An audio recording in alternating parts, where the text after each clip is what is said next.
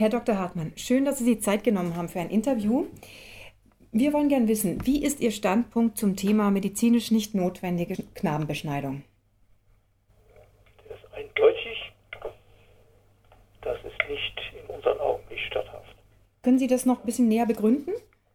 In einem Alter, in dem die Kinder noch nicht zustimmungsfähig sind, das heißt also in einem Alter von unter 14 Jahren, ist das Eingriff in die körperliche Unversehrtheit eines Kindes, das aus medizinischen Gesichtspunkt nicht statthaft ist. Wie erklären Sie sich den Sinneswandel der amerikanischen Kinderärzte, also besonders der AAP, der sich ja 1990 eindeutig gegen Beschneidungen an Säuglingen ausgesprochen hat und jetzt dafür plädiert hat? Da gibt es nur Mutmaßungen. Das ist offensichtlich eine Minderheitsmeinung, die hier veröffentlicht worden ist und entspricht nicht der Mehrheitsmeinung der amerikanischen Kinderärzte. Uns liegen inzwischen Informationen vor, dass sich ein wichtiger Teil der amerikanischen Pädiater von dieser neuesten Veröffentlichung distanziert. Sie haben ja langjährig als Kinderarzt in, in, der Praxis gearbeitet. Wie waren Ihre Erfahrungen mit beschnittenen Jungen und auch mit deren Eltern? Ich kann nur über muslimische Jungen berichten, weil ich nach meiner Kenntnis keine jüdischen Kinder in meiner Praxis hatte. Die muslimischen Jungen haben häufig nach den Beschneidungen Schmerzen, Entzündungen und waren ziemlich traumatisiert. Das sind natürlich nur die Jungen, die mir vorgestellt worden sind.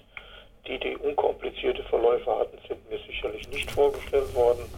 Aber ich habe mehrere hundert Kinder gesehen, die eben erhebliche Beschwerden hatten und äh, bei denen die Untersuchung des Genitalbereichs im Anschluss an solche Beschneidungen oft über Monate nicht möglich war.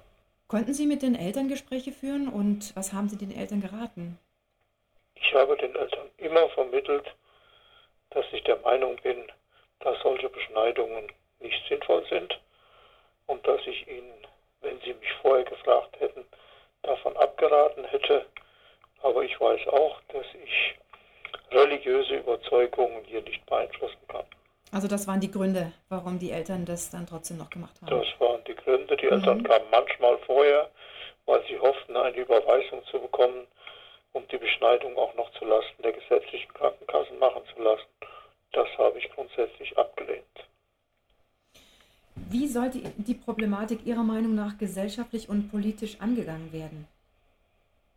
Grundsätzlich ist der Gesetzgeber aufgefordert, Klarstellung beziehen, welchen Wert Kinderrechte in Deutschland haben. Ist der Stellenwert des Rechts eines Kindes auf körperliche Unversehrtheit höher zu bewerten als das Recht der Eltern und die Verpflichtungen von Religionsgemeinschaften, dass Eltern das Recht haben, aufgrund religiöser Verpflichtungen bei dem Kind die Vorhaut entfernen zu lassen, aus unserer Sicht muss der Staat hier Farbe bekennen. Er kann auch aus unserer Sicht keine Ausnahmen für religiöse Überzeugungen machen. Er müsste dann allen Eltern erlauben, irgendwelche Veränderungen am gesunden Körper jedes minderjährigen Kindes vornehmen zu lassen, wenn sie das denn für sinnvoll erachten oder wenn das ihrer Lebensphilosophie entspricht, sprich auch Ohrlochstechen, Tätowierungen, Piercing, und was sonst noch alles Eltern einfällt. Was meinen Sie, wie Knaben in der derzeitigen Situation am besten vor Beschneidungen geschützt werden könnten? Es muss einen gesellschaftlichen Konsens geben, dass diese Praxis heute überholt ist und dass immer dann, wenn aus religiösen Gründen solche Beschneidungen vorgenommen werden sollen, abgewartet werden muss, bis das Kind in einem Alter ist, in dem es eigenverantwortlich entscheiden kann, ob es das an sich vornehmen lassen möchte oder nicht. Ich sehe nicht das Recht der Eltern oder das Recht irgendeiner Religionsgemeinschaft hier über den Willen des Kindes hinweg solch eine Entscheidung zu treffen. Also Sie setzen auch auf Aufklärung.